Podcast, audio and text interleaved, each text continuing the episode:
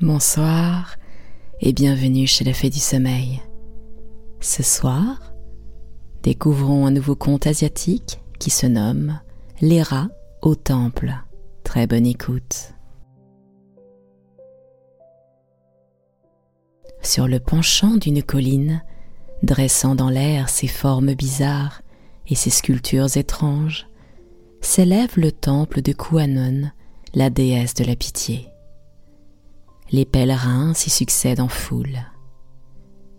C'est un défilé de toutes les infortunes qui passent incessamment devant la statue de la déesse aux onze têtes et aux mille bras. Elle a fort à faire à écouter ces multitudes de plaintes, à exaucer ces innombrables demandes.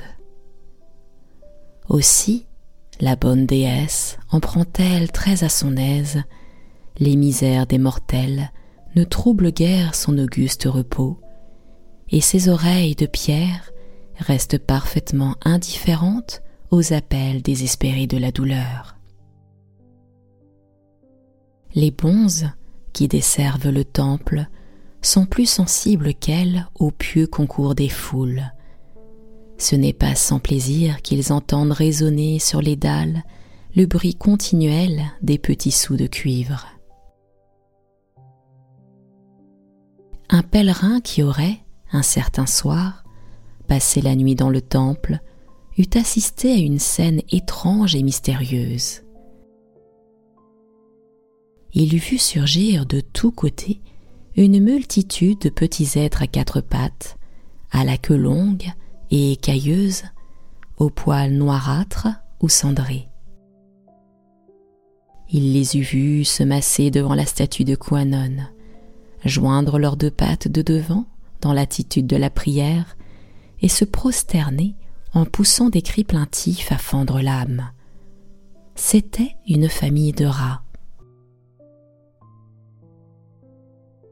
Le plus âgé d'entre eux, le chef de la famille, s'avança lentement sur le front de la troupe, puis, après avoir fait les trois prostrations d'usage, il formula à haute voix la prière suivante. Ô bonne et compatissante déesse, vous que les hommes appellent la déesse de la pitié, ayez pitié de notre infortune et écoutez nos malheurs. Vous n'ignorez pas sans doute que, depuis un temps immémorial, notre famille habite le vaste grenier d'un gros marchand de riz.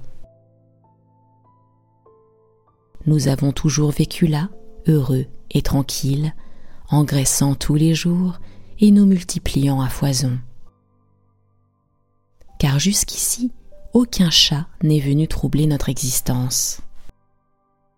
Or, il y a quelques jours, poussé par je ne sais quel caprice, notre propriétaire s'est procuré un chat de taille respectable et d'une habileté extraordinaire. Cet éternel ennemi de notre race s'est mis à nous livrer une chasse sans trêve et sans merci. Un soir, c'est une de nos jeunes filles, que nous aimions tendrement, qui disparaît pour ne plus revenir. Le lendemain, c'est une de nos femmes. Puis vient le tour d'un père ou d'une mère, d'un oncle ou d'une tante, d'un cousin ou d'une cousine. Chaque nuit est pour l'un ou l'autre d'entre nous fatale et mortelle.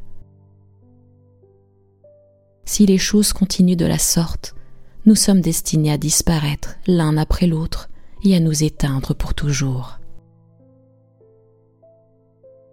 Ne sachant plus comment faire, nous recourons à vous, ô bonne et charitable déesse. De notre ennemi mortel, de ce chat sanguinaire, déesse, délivrez-nous. Telle fut la prière du chef.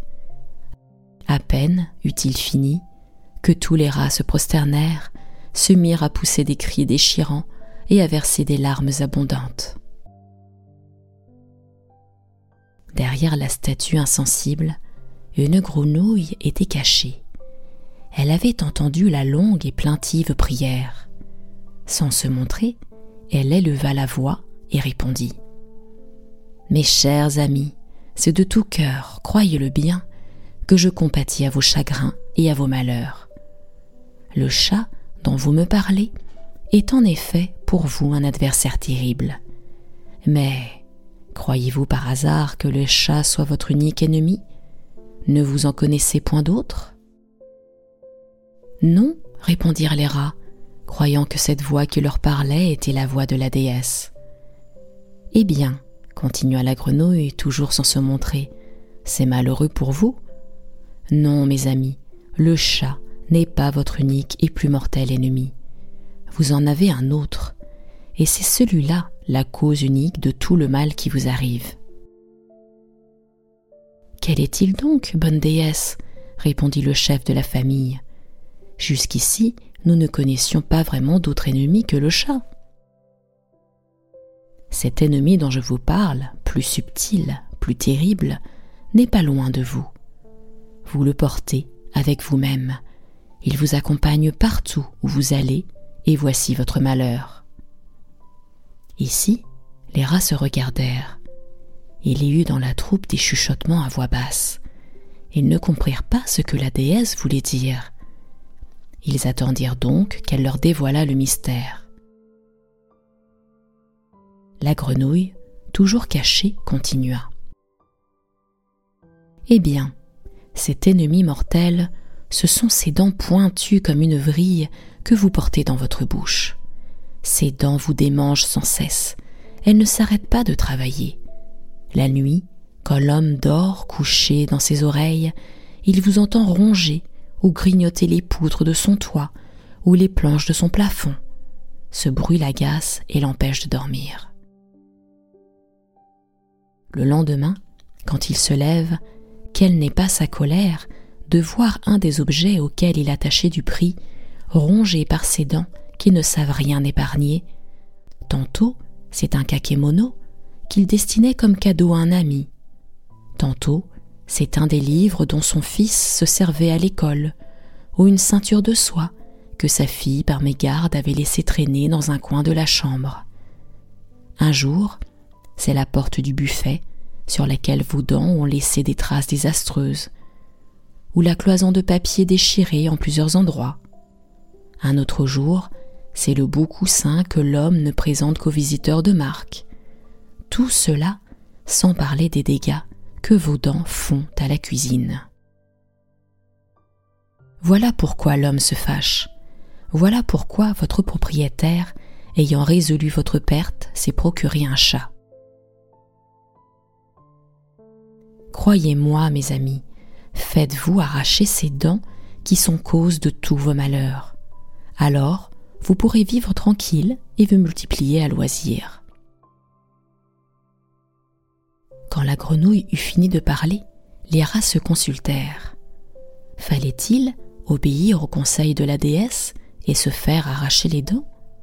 La discussion fut longue. Le pour et le contre furent pesés.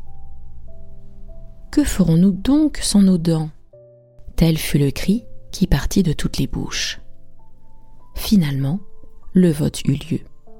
Il n'y eut pour la suppression des dents que la voix de quelques vieilles grand-mères dont les dents étaient déjà tombées. La majorité se prononça en faveur de leur conservation. Comme compensation à la chose, il fut résolu qu'on déménagerait le soir même et qu'on irait ailleurs chercher une demeure plus sûre. Ce soir-là, en effet, les rats déménagèrent, emportant leurs effets et leurs provisions. On ne les revit plus au temple, et le marchand de riz se félicita chaudement de s'être procuré un chat. Et c'est ainsi que s'achève la courte histoire des rats au temple. C'était la fée du sommeil. À très bientôt pour une nouvelle histoire.